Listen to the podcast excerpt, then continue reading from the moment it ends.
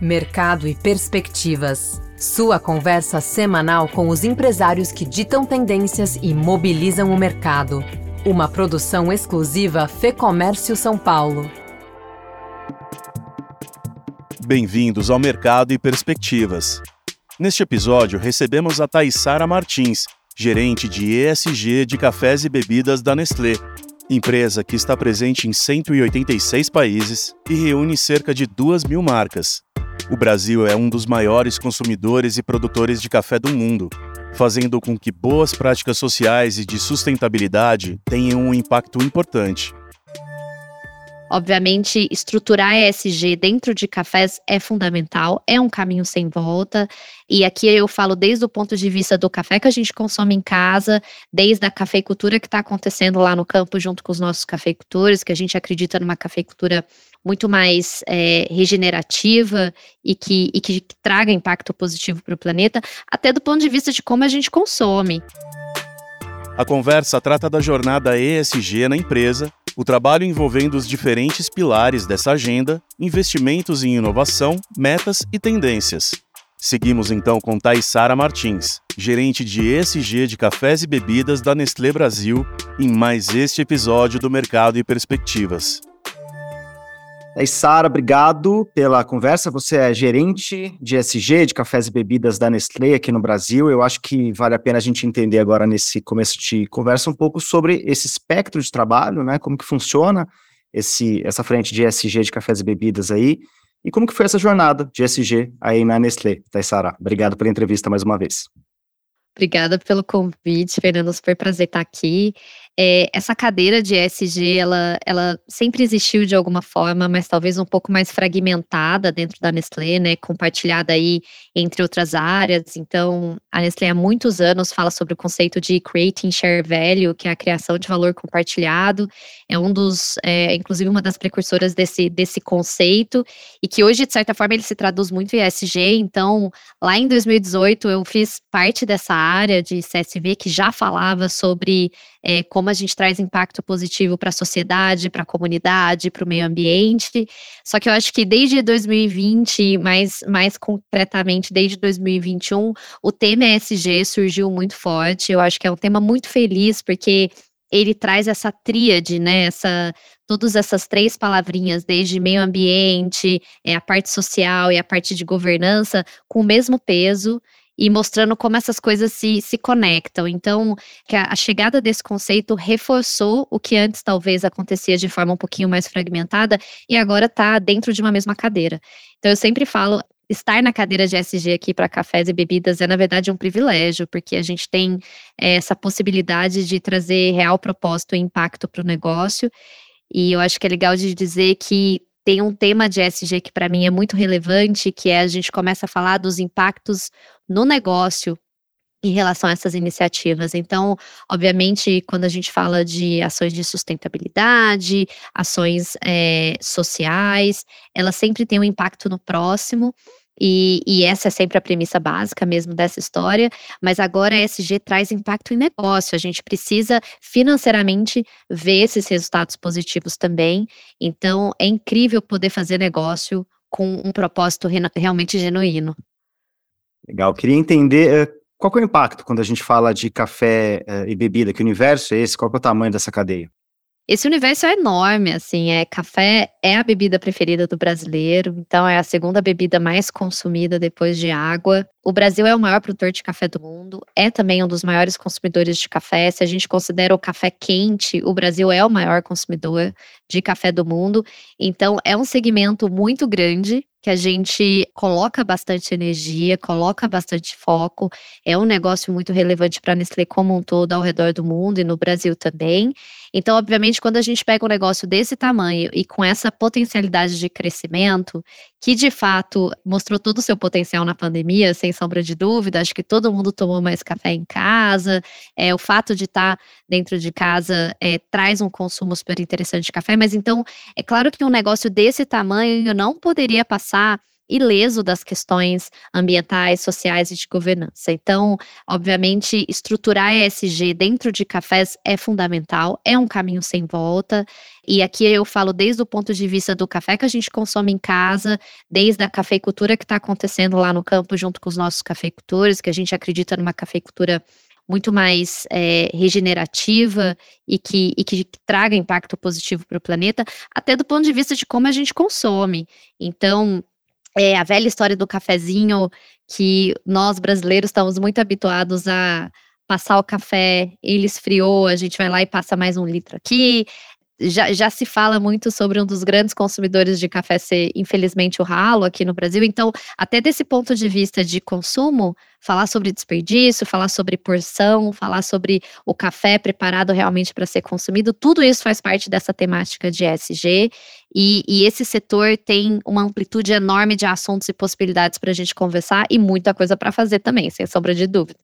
Agora, Taissara, como que é essa produção de café do futuro, essa cafeicultura do futuro? O que, que ela envolve? Uh, e aproveito até esse gancho para perguntar.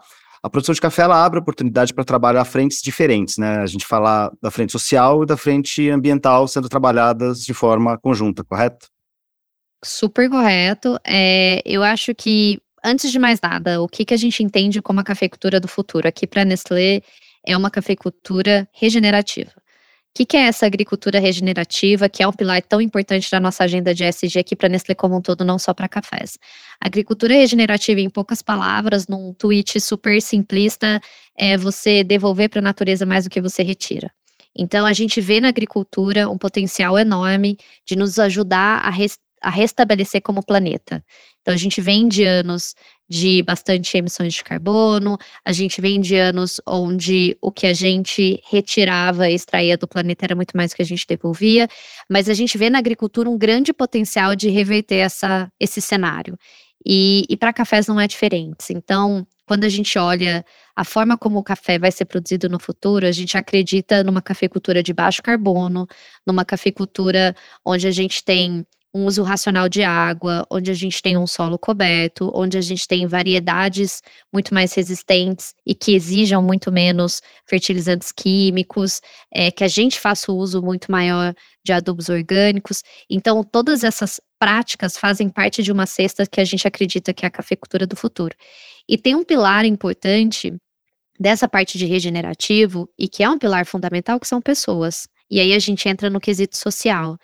Então, quando a gente é, fala de pessoas na agricultura, seja em café ou qualquer outra matéria-prima, a gente fala de um tema super importante que é remuneração.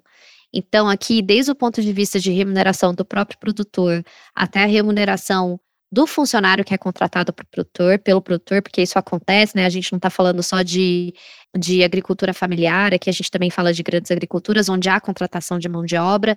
Então, o pilar social, ele passa por uma responsabilidade grande de remuneração justa, de garantia é que não há nenhum tipo de trabalho análogo à escravidão, trabalho infantil, tudo isso faz parte do pacote social e, e a gente traduz aqui muito de, aqui dentro da Nestlé muito como a rastreabilidade, porque quando eu sei da onde vem cada grão de café, eu consigo atuar em cada uma dessas fazendas. Eu consigo garantir que todos esses pontos que eu comentei estejam acontecendo. E para a gente regenerar também é sobre isso. É sobre falar sobre essas pessoas, é sobre ter conhecimento e transparência e tudo que a gente tem de alguma forma como é, influenciar positivamente nessas pessoas, desde o produtor até as pessoas contratadas na fazenda. A Nestlé ela está pesquisando uma linha de cápsulas uh, compostáveis, né, feitas à base de papel. Como que está sendo esse desenvolvimento, Taissara? Esse é mais um da, dos nossos pilares de dentro de, de meio ambiente. Então, quando a gente fala da produção do café, mas a gente também fala do consumo do café. E quando a gente fala do consumo do café, a gente fala de embalagens, obviamente. E os nossos cafés em cápsulas, eles têm é, esse viés muito positivo de você fazer um café porcionado, ou seja, você só toma aquela xícara que você. A gente evita é, de maneira significativa o desperdício, mas a gente sempre teve a questão do residual da embalagem, né? A cápsula sempre ali é, é o que a gente chama da, daquele gosto que ficava na nossa boca, né? Que pena que o que, que eu vou fazer com essa cápsula? Hoje as nossas cápsulas são 100% recicláveis, né? Das nossas outras marcas de café. Então, nossas cápsulas de Dolce Gusto, nossas cápsulas de Nespresso são 100% recicláveis, mas ainda exige é, essa necessidade do consumidor entrar nessa jornada com a gente e nos nos devolver essas cápsulas para ela, elas serem recicladas. E a gente tem programa pelo Brasil todo, temos praticamente 100% de cobertura. Porém, ainda é uma ação que precisa ser feita. Nessa nova linha que a gente chama de Dolce Gusto Nel, ela é uma linha de uma cápsula que veio para desaparecer, que é o melhor dos mundos, né? A embalagem que você consome e depois ela vai sumir, ou seja, ela dura pelo tempo que ela precisa durar. Então, essas nossas cápsulas são feitas à base de papel, elas podem ser compostadas em casa mesmo. A gente até fala bastante sobre isso com os nossos consumidores. A gente incentiva muito o uso de uma composteira. O ideal é que todo o nosso lixo orgânico fosse compostado. A gente consegue diminuir drasticamente emissões e poluição se a gente compostasse o nosso próprio lixo. E as, essas cápsulas desaparecem em seis meses. Então, mesmo se elas forem compostadas dentro de casa ou em outro lugar, então para a gente é uma revolução. Assim, a gente deixa de é, só falar sobre reciclar a cápsula e, na verdade, a gente repensa a cápsula por completo. E o material que ela foi feita justamente para ela durar o que ela precisa durar mesmo. Como que essa frente de pesquisa e uh, desenvolvimento voltada para a sustentabilidade, Taissara? Sei que a Nestlé investe, investe muito. Como que é essa, esse campo de vocês? A gente, sustentabilidade é muito amplo, né? Então a gente precisa de frentes de trabalho em diferentes partes dessa cadeia. Então, assim, a gente tem sim um grupo de pesquisa relacionado à parte, e aqui a gente usa bastante as academias e os, e os centros de pesquisa, que é a parte de agricultura, de desenvolvimento de variedades, de desenvolvimento de práticas regenerativas e etc. A gente tem uma outra frente bastante focada nas nossas fábricas. Então, como é que a gente pode tornar as nossas fábricas sempre mais eficientes? Como é que a gente pode garantir é, que as nossas fábricas também tenham o menor impacto possível? Vou usar aqui o exemplo da nossa fábrica de Montes Claros, que é a fábrica que faz a cápsula de NEL, é essa cápsula feita, feita de papel. Essa fábrica é uma fábrica triplo zero, por exemplo. É uma fábrica que ela não usa água retirada da natureza, então a água que ela utiliza vem da, da própria fábrica, porque a fábrica de café é conectada com a fábrica de leite, a fábrica de leite moça. Então, quando a gente tira a água para fazer leite moça, a gente reutiliza essa água na fábrica de café, então a gente não retira, por isso que é considerado zero água. É uma fábrica zero resíduo, ou seja, tudo que tem de resíduo nessa fábrica ou é compostado, ou é usado como energia, ou é reutilizado ou reciclado. E a gente também tem a compensação de carbono emitido por essa fábrica ali dentro da própria fábrica. Então, por isso que a gente chama de triplo zero. Esse é um exemplo do, dessa frente, do que, que essas pessoas focadas em melhorar as nossas operações vêm fazendo. E por último, a gente tem também uma, um grupo muito focado em repensar as nossas embalagens. Então, torná-las cada vez mais recicláveis, cada vez mais reutilizáveis, ou mesmo repensar a embalagem por completo, que foi o que aconteceu com o NEL. Então, NEL é uma pesquisa que já vem aí de 5 a 10 anos de pesquisa, é, de um grupo dedicado a esse tema, porque quando a gente pensa só na cápsula, parece simples, né? A gente troca a cápsula, mas na verdade a gente tem que. O café em cápsula, você pensa ele como um sistema quando você muda a cápsula, você também tem que mudar a máquina, você tem que mudar o sistema. Então, quem pensava na cápsula também precisava pensar na máquina, quem pensava na máquina precisava pensar no software. Então, todo esse grupo é, ficou bastante tempo dedicado, foram muitos anos de pesquisa, de mais de 50 pessoas dedicadas a esse projeto, e isso mostra um pouco da, da seriedade com que a gente leva essas inovações em relação à sustentabilidade ambiental. Já pensou frequentar o ambiente que reúne outros empresários e líderes de mercado? Um lugar de troca de ideias e de conhecimento, com ferramentas de negócios e informações exclusivas para quem empreende? Quer saber mais? Confira agora o lab.fecomércio.com.br. Você falou sobre embalagens, aí eu queria aproveitar para falar sobre metas, né? Eu sei que embalagem, redução de embalagem, aumento no, no, na quantidade de embalagens recicláveis é uma das metas de vocês a outra reduzir pela metade as emissões de carbono até 2030 e neutralizar até 2050. Quais os mecanismos para alcançar esse objetivo, Taissara? A gente tem muitas iniciativas, então acho que é importante. A primeira coisa que a gente fez, obviamente, quando a gente traçou uma meta de diminuir as nossas emissões pela metade em 2030 e zerar né, as emissões líquidas, líquidas até 2050, a primeira coisa que a gente fez foi é, medir onde estão essas emissões, onde está a minha pegada de forma geral e globalmente, aqui no Brasil não é diferente, a maior parte da pegada da Nestlé está na produção de matéria-prima. E por isso que a gente fala tanto de agricultura regenerativa, porque quando eu preciso olhar é, qual é, onde eu, eu começo a agir primeiro e com mais profundidade, é onde eu tenho a maior parte das, das minhas emissões, e hoje cerca de 70% está na produção de matéria-prima. Então a gente tem bastante foco nessa e uma frente muito forte de transformar a produção das nossas matérias-primas em uma produção muito mais regenerativa, que foi o que eu comentei. Depois a gente tem sim os nossos temas relacionados à embalagem, como você falou, a gente tem o objetivo de em 2025, que já é praticamente amanhã, ter 100% das nossas embalagens reutilizáveis ou recicláveis.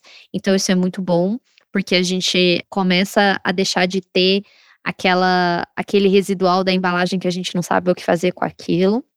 E a gente tem, é, quando a gente combina todas essas, essas ações, a gente tem a, a, o objetivo de diminuir essas nossas emissões. E aí a gente já começa a ir para extrapolar para vários outros campos. Então, a repensar o combustível dos nossos veículos, a pensar como o nosso prédio opera, a entender onde é que estão os nossos impactos e agir em cada um deles. Sara, falamos bastante sobre o campo ambiental, o campo social. Eu queria reservar uma pergunta sobre governança, que também faz parte dessa agenda. Como que está essa frente, como que ela está se desenvolvendo aí na, na Nestlé? Acho que a governança, ela tem uma...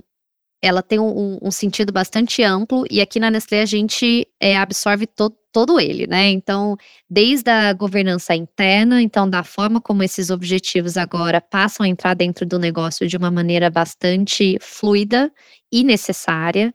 Então, a governança interna em relação aos temas sociais e de sustentabilidade ambiental, ela é cada vez mais forte e ela se traduz, inclusive, nos nossos objetivos de negócio e também do ponto de vista de governança externa. E aqui vai desde o nosso relacionamento com stakeholders. Então, a nossa ideia é continuar sempre construindo essa agenda externa com parceiros. Então, como eu comentei, com centros de pesquisas, com as universidades, com as novas gerações, que isso é super importante, com startups. Então, a gente vem é, de, de, de uma forma muito mais, é, inclusive, intensa nos últimos anos, construindo sobre a governança externa também. Hoje é dessa forma que a gente opera na Nestlé, e, e, a parte interessante dessa história toda é que as coisas começam a ficar um pouco combinadas e um pouco costuradas, porque quando você fala de relacionamento com stakeholders, se fala, por exemplo, de uma Embrapa, que é um grande parceiro nosso, né, que é um centro, é, é realmente uma empresa de pesquisa na área de agricultura e agropecuária, do governo. Então, automaticamente, quando a gente conversa com esse stakeholder, a gente também aplica lá no campo junto com os nossos produtores.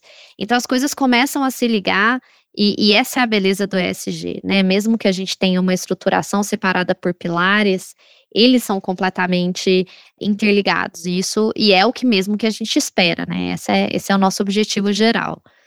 É, Sara, queria encerrar falando de tendência. Eu sei que a tônica da nossa conversa aqui foi muito sobre tendências, e SG em si é uma tendência em si mesmo, mas que mais que você vê como tendência no campo uh, do SG?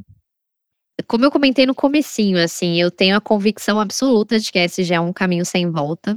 Eu acho que todos os temas relacionados a ESG, independente se eles são usados dentro do guarda-chuva dessa sigla ou das que já existem desde sempre, porque eu acho que esse é um tema importante de se conversar.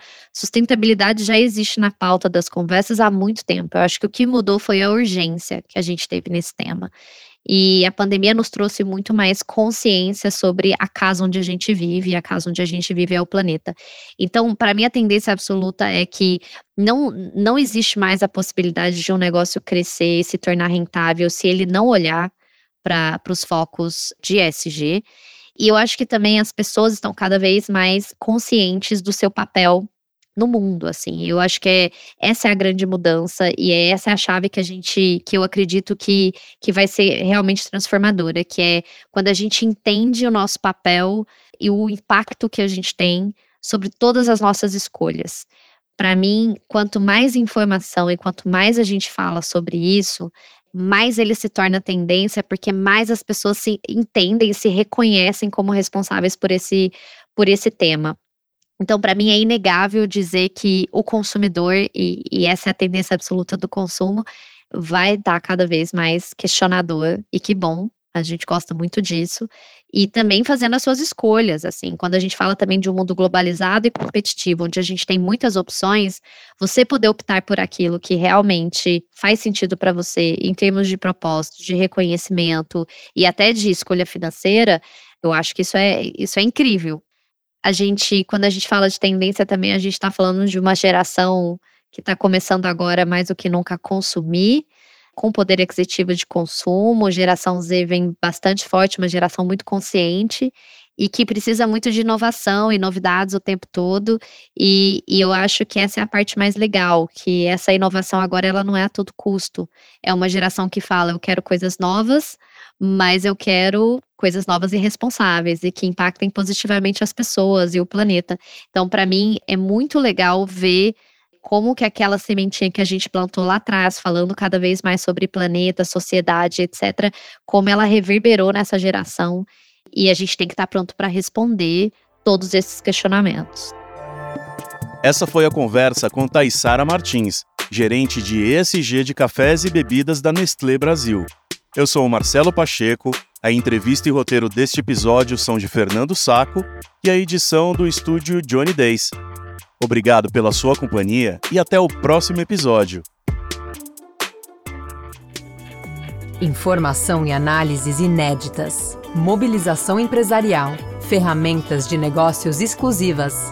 Tudo isso você encontra no lab.fecomércio.com.br. Acesse agora e confira.